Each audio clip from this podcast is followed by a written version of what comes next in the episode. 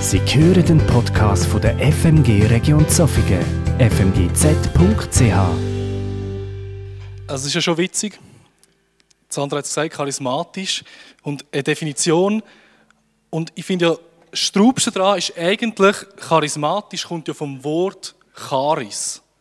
Und Charis ist die Gnade. Und wenn wir da hören, dann ist es für uns alle schon logisch, dass wir eben charismatisch sind. Und ich verstehe, man hat sich, oder ich, ich, ich weiß, man hat sich vielleicht nicht immer gleich gut mit dem können auseinandersetzen oder vielleicht auch Vorbehalt gehabt, auf beiden Seiten wegen Aber ich werde heute Morgen uns sagen, lasst uns da auf die Seite schieben und lasst uns ähm, schauen, was der Paulus gelebt hat, was er gemeint hat, weil es soll wirklich darum gehen, wie der Paulus da gesehen hat und wie er eben charismatisch war und wie wir es alle auch sind. Äh, hoffentlich auch sind und ich bin mir ganz sicher, dass wir es auch sind. Darum, ähm, wenn wir vom, vom Charismatischen reden, wenn wir von den Geistesgaben reden, um das soll es heute gehen, und in Paulus sein Leben hineinschauen, dann äh, sieht man sehr schnell, das war zentral. Gewesen. Also er hat Gaben gehabt, in einem sehr grossen Ausmaß, so wie wir es lesen. Er hat sie viel gebraucht. Er hat unglaublich grosse Sachen gemacht durch den Geist Gottes mit seinen Gaben. Er hat Menschen gesund gemacht, er hat prophetische Worte weitergegeben, er hat in Zungen geredet. All diese Sachen. Und man sieht auch, er hat wirklich einen grossen Wert auf die Gaben gelegt, sofern, und das ist ganz wichtig zum Anfang, sofern sie der Gemeinschaft dienen, sofern sie der Kille dienen und sofern sie dem höchsten Ziel dienen, nämlich dass Glaube, die Liebe und die Hoffnung in die Welt ausgetragen werden. Und unter, unter dem Aspekt sind ihm die Gaben mega, mega wichtig gewesen. Und darum werde ich anfangen jetzt und so zwei, drei Sachen rauspicken, wo wir lesen in der Bibel, wo der Paulus beschreibt, was eben wichtig ist. Also ihm ist eben wichtig, dass in Gemeinschaft gelebt werden. Und wenn die Gemeinschaft gut gelebt wird, das heißt, wenn sie gelebt wird, ehrlich und in Liebe, dann wird der Geist Gottes kommen mit diesen Gaben. Da lesen wir, wenn wir im 1. Korintherbrief lesen, wenn es der Korinther schreibt. Ihm ist genauso wichtig, dass sie, ähm, dass sie immer im Reich Gottes dienen. Das habe ich vorher schon gesagt, da möchte ich einfach nochmal betonen. Und, dass sie im Leben von jemandem, der im Reich Gottes dienen will, das ist ein bisschen abstrakt, also jemandem, der leben, dass Jesus Christus oder sein Name groß wird auf der Welt, dass seine Liebe groß wird auf der Welt, dort sind die Gaben vom Geist zentral dabei. Er sagt auch, und das ist das höchste Credo, es muss alles in Liebe passieren. Und dort fällt bei mir schon mal, ein, ein, schon mal etwas, was, sehr, sehr, was ich sehr, sehr schwierig finde, weil alles in Liebe das, ist, also das finde ich mega Challenge, weiß ich nicht genau, wie oft dass ich in dem versage, aber ich bin mir ziemlich sicher, dass es sehr oft ist. Aber das ist etwas, wo der, wo der Paulus den Korinther so reinbrettert. Das ist so zentral wichtig und wo uns die ganze Bibel immer wieder lehrt. Alles in Liebe und darum auch die Geistesgaben. Die Liebe muss zuoberst sein, weil sonst sind sie vernünftig. Das ist so ein erster ganz wichtiger Punkt. Und der zweite ganz wichtige Punkt ist, Gaben vom Geist sind ein Geschenk vom Geist. Das heißt, du kannst sie nicht auswählen, ist schon irgendwie vielleicht für uns alle noch klar. Und fast noch wichtiger ist es, wenn wir nämlich im ersten Korintherbrief lesen, dann schreibt der Korinther zurück und die haben ihm wahrscheinlich irgendwie geschrieben, hey, wie siehst du so mit den Geistesgaben? Wir haben sie, die einen haben sie nicht, die finden wir nicht so cool, die finden wir so, sogar ziemlich unnötig, wir sind ein bisschen besser. Und dann reden sie von den Geistesgaben, sie reden von der, ich sage jetzt den griechischen Begriff, von der Pneumatika. Und das heißt eben, ähm, sind eben Geistesgaben. Und der Paulus braucht das Wort dann nur einisch als Antwort auf die Korinther und sagt, ja, also schau, ihr redet ja von diesen Pneumatika und nachher braucht er das Wort nie mehr, sondern er redet von Charismatika. Und der Unterschied ist ganz, ganz wichtig, weil Charis, ich habe es schon gesagt, es kommt von Gnade. Also er redet von der Gnadengabe vom Geist. es hat auch viel damit zu tun mit, mit, mit dem Verb, ähm, jemandem Gunst erweisen. Also der Geist Gottes erweist dir Gunst, dass du die Gaben darfst haben. Und das ist ganz zentral. Die Gaben sind Gnadengaben. Also sie sind geschenkt vom Geist Gottes in seiner Gnade. Und in dem Innen ist der Geist Gottes auch souverän und ähm, der, der bestimmt, was du für Gaben bekommst. Der, der dir die Gaben gibt, wo du darfst brauchen, um eben Jesus Christus, seinen Namen auf dieser Welt groß zu machen, um die Liebe und die Schönheit von Gottes Reich auf dieser Welt zu zeigen. Und das ist einfach, das finde ich, das ist ganz wichtig, dass wir wie das Wort uns bewusst machen, es sind Gnadengaben von Gott. Genau, und das Letzte noch, was sage ich auch noch einmal, Gaben sind für die Gemeinschaft denkt. Eigentlich alle Gaben sind für die Gemeinschaft denkt. Ich sage nachher, vielleicht gibt es so eine, eine halbe Ausnahme. Ähm, Wäre ja langweilig sonst. Genau. Und dann etwas, wo der Paulus der Korinther auch sagt, ist, hey, ihr sollt nicht nach den Gaben streben, also streben nicht danach, die größten und krassesten Wunder zu tun, sondern das ist komplett vernünftig, sondern strebt danach, dass ihr mit diesen Gaben könnt dienen Also das sind so die drei wichtigsten Sachen. Es ist die Liebe, muss zoberst sein. Die Gaben sind Gnadengaben. Und das Dritte ist, wenn wir nach den Gaben streben, bringt es uns nichts, sondern wir sollen nach dem streben, was Gaben in uns können in die Welt hineinbringen Oder durch uns in die Welt hineinbringen können. Ähm, und ich habe mir gedacht, ich werde euch einfach so drei Gaben jetzt rauspicken. Und zwar relativ frei von der Leber, ähm, wo ich einfach ganz kurz ein bisschen näher bringen will. Ich weiß, also mir sind sie auch länger fremd gewesen, oder zumindest viele von denen fremd gewesen. Und darum ich einfach drei Gaben rauspicken und sie ganz kurz wie uns, uns ausbreiten. Oder uns kurz sagen, was das, was das könnte bedeuten, wie man es kann verstehen oder wie man es heute auch tut verstehen. Und das Erste ist, das ist ein bisschen beschissen, äh, die ersten sind die theologischen Gaben. Also ich habe beschissen in dem Sinn, weil in diesen theologischen Gaben, ich finde es ganz spannend, ein, ein, Dogmatiker hat die mal so zusammengefasst und er sieht dort innen die fünf Gaben aus dem Römer und aus dem ersten Korintherbrief, nämlich die Lehre, die Ermahnung, die Weisheit, Erkenntnis und die prophetische Rede. Und er hat das mal probiert, dort innen bisschen zusammenzufassen, weil sie irgendwie alle ein bisschen zusammengehören.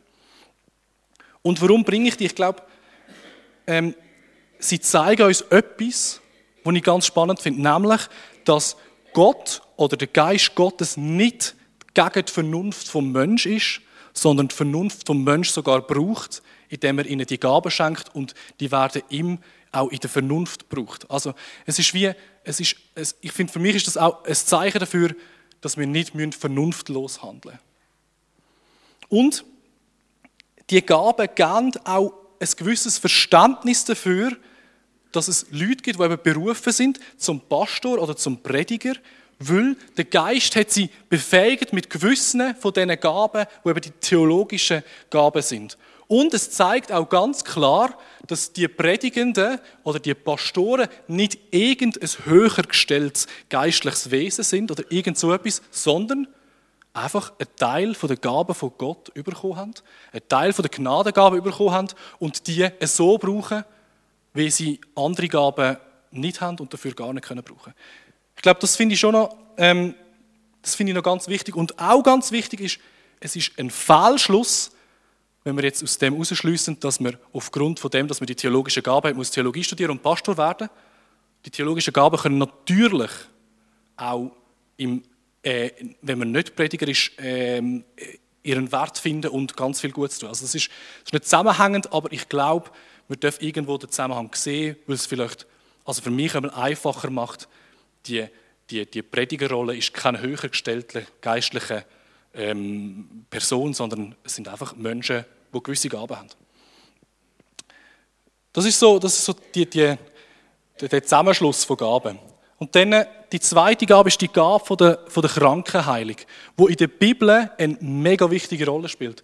Wenn wir ähm, das Alte Testament und das Neue Testament einfach durchschauen, gerade auch Jesus anschauen, wie viele Menschen er geheilt hat, dann sehen wir, die Gabe, die ist zentral wichtig. Und auch beim Paulus, die ist zentral wichtig gewesen. Also es ist, sie hat einen sehr, sehr grossen Wert. Und wichtig aber jetzt dabei, Krankenheilung oder man wird eben nicht geheilt und christlichen Glauben gleichzusetzen, ist falsch. Also wenn Leute kommen und sagen, hey, du wirst nicht geheilt, du glaubst nicht richtig, das, das, das stimmt nicht. Wenn wir uns, vielleicht, vielleicht können euch zurückerinnern an, an die Geschichte von vom Dominik Grütter, wo er erzählt hat, wo er am Bahnhof war und eine Frau zu ihm kam und zu ihm bettet hat, wo er ein Bein kaputt hat und dann ist es nicht geheilt worden, hat sie ihm gesagt, okay, du glaubst nicht richtig. Und wenn wir uns, wenn wir uns an das zurückerinnern, das ist mir einfach wichtig, die Gabe, die ist mega, mega wertvoll und ein mega grosser Stellenwert, aber der Paulus selber ist ein Beispiel dafür, dass, sie nicht, dass man nicht immer alle Kranken heilt. Weil, wenn wir uns 2. Korinther 12 lesen, dann steht drinnen, sagt der Paulus von sich selber, ich habe ein Leiden, wo man, nie, wo man nicht genommen wird. Und Gott hat mir gesagt, ich werde auch die, die, die Krankheit nicht weg von dir nehmen, sondern meine Gnade soll genug sein für dich. Also es ist ein mega Spannungsfeld von, Leute werden geheilt, es passieren unglaubliche Sachen, die medizinisch unerklärbar sind und Menschen werden nicht geheilt. Und das Spannungsfeld ist gerade bei dieser Gabe, ähm, das muss man einfach aushalten, weil die Bibel erklärt uns eigentlich nur in dem Sinn, dass wenn Leute nicht geheilt werden, dass er sagt, hey, meine Gnade ist gut. Gott sagt, meine Gnade soll genug gut sein. Das ist die Erklärung, die uns die Bibel dort gibt. Das ist mir einfach, das ist schon noch wichtig, ähm, dass, ja, dass es nicht immer geheilt wird. Aber es heißt nicht, dass Menschen nicht geheilt werden. Also, weil es, ist, es gibt einfach beides. Und die dritte Gabe, die ich noch kurz so erläutern ist die Gabe der Zungenrede. Weil, also die Zungenrede die beschreibt ja irgendwie so ein, ähm, ein ekstatisches Reden, Singen oder Lallen in, in einer unverständlichen Sprache. Irgend, es ist so etwas, wo, wo, wo im Verstand nicht fassbar ist. Und das Spannende ist ja, also der Paulus sagt ja, er hat die Zungenrede viel mehr als alle Korinther zusammen. Das sagt er ihnen ja so, sehr liebevoll.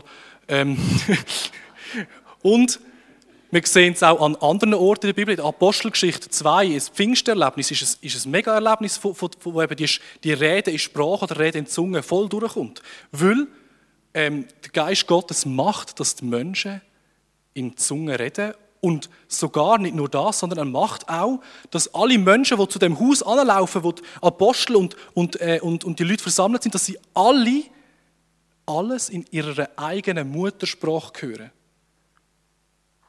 Also es gibt zum einen, dass man es gar nicht versteht und zum anderen, dass man plötzlich Sprache hat, die man nicht kann.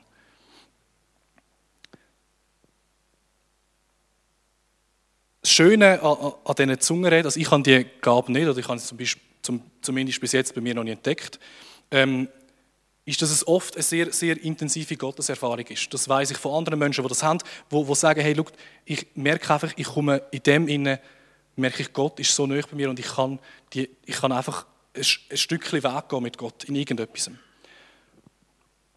Und darum ist sie so wertvoll und darum ist sie auch ganz wichtig. Und etwas, wo der Paulus aber auch sagt, ist, sie ist weniger wichtig wie andere Gaben, weil sie eben dir selber dient und nicht der Gemeinschaft.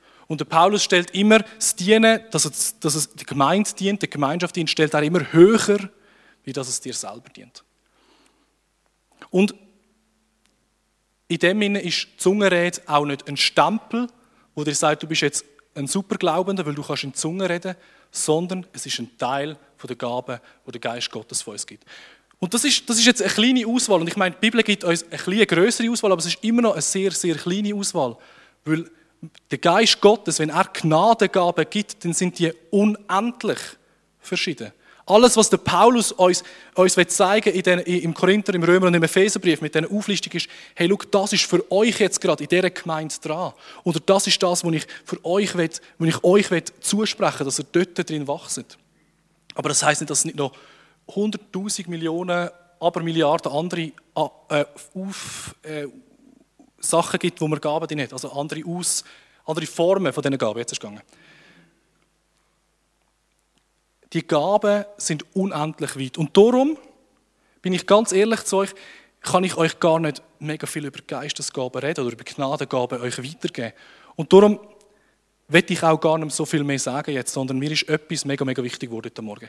Und zwar, dass wir miteinander einfach ins Gebet gehen und dass wir uns die Zeit nehmen, um zu beten, dass der Geist Gottes uns vielleicht ganz neu eine Gabe zeigt, dass er uns stärkt in den Gaben, die wir haben und dass wir uns äh, die Zeit nehmen und einfach den Geist Gottes einladen, dass er uns die Gnadengaben, die er geben will, uns ganz neu aufzeigt und, und wir durch das können wachsen und wir durch das können seine Liebe, seine Größe, seine Herrlichkeit in die Welt hineinbringen. Und darum werde ich euch jetzt einladen, dass ihr einen Moment von der Stille nehmt und äh, vor Gott kommt und einfach, ja, und einfach Gott fragt, hey, was willst du mir heute, oder was ist dir heute wichtig? Welche Gabe ist wichtig für dich, dass ich sie brauche? Welche Gabe willst du mir stärken? Welche willst du mir neu zeigen? Und ich werde, das, ich werde die, die Zeit von der Stille mit einem Gebet abschließen und ich werde es nachher ermutigen, dass wir dann die Köpfe zusammenstecken, das zweite, das dritte, und füreinander beten und uns einfach in dem stärken, dass die Gnadengaben dürfen Platz haben, dass sie dürfen gross werden und dass wir durch das ein Stückchen von der Herrlichkeit können sehen in unserer Gemeinde und dass durch das können Menschen hier reinlaufen und Unglaubliches erleben. Und wenn du jetzt hier hockst und das noch nie so wirklich gelebt hast, dann werde ich dir einfach sagen, mach dir keinen Stress. Und wenn du sagst, ich, es, ist mir, es, ist, es ist mir irgendwie zu viel, es ist nicht dran für mich, dann macht er auch keinen Stress, dann darfst du dort hocken und darfst sein. Und wenn du auch sagst, hey, ich, eben, ich, ich will das nicht unbedingt, eben, du darfst da hocken oder gehst nach hinten, laufst hinten und, und, und bleibst einfach bei dir. Das ist vollkommen in Ordnung, wenn du merkst, das ist nicht dran bei mir. Aber ich will dich ermutigen, versuch's, versuch darauf zu hören, was der Geist Gottes dir heute Morgen sagen will, welche Gabe für ihn heute für dich wichtig ist. Darum nehmen wir uns den Moment der Stille und fragen Gott, was er tun will.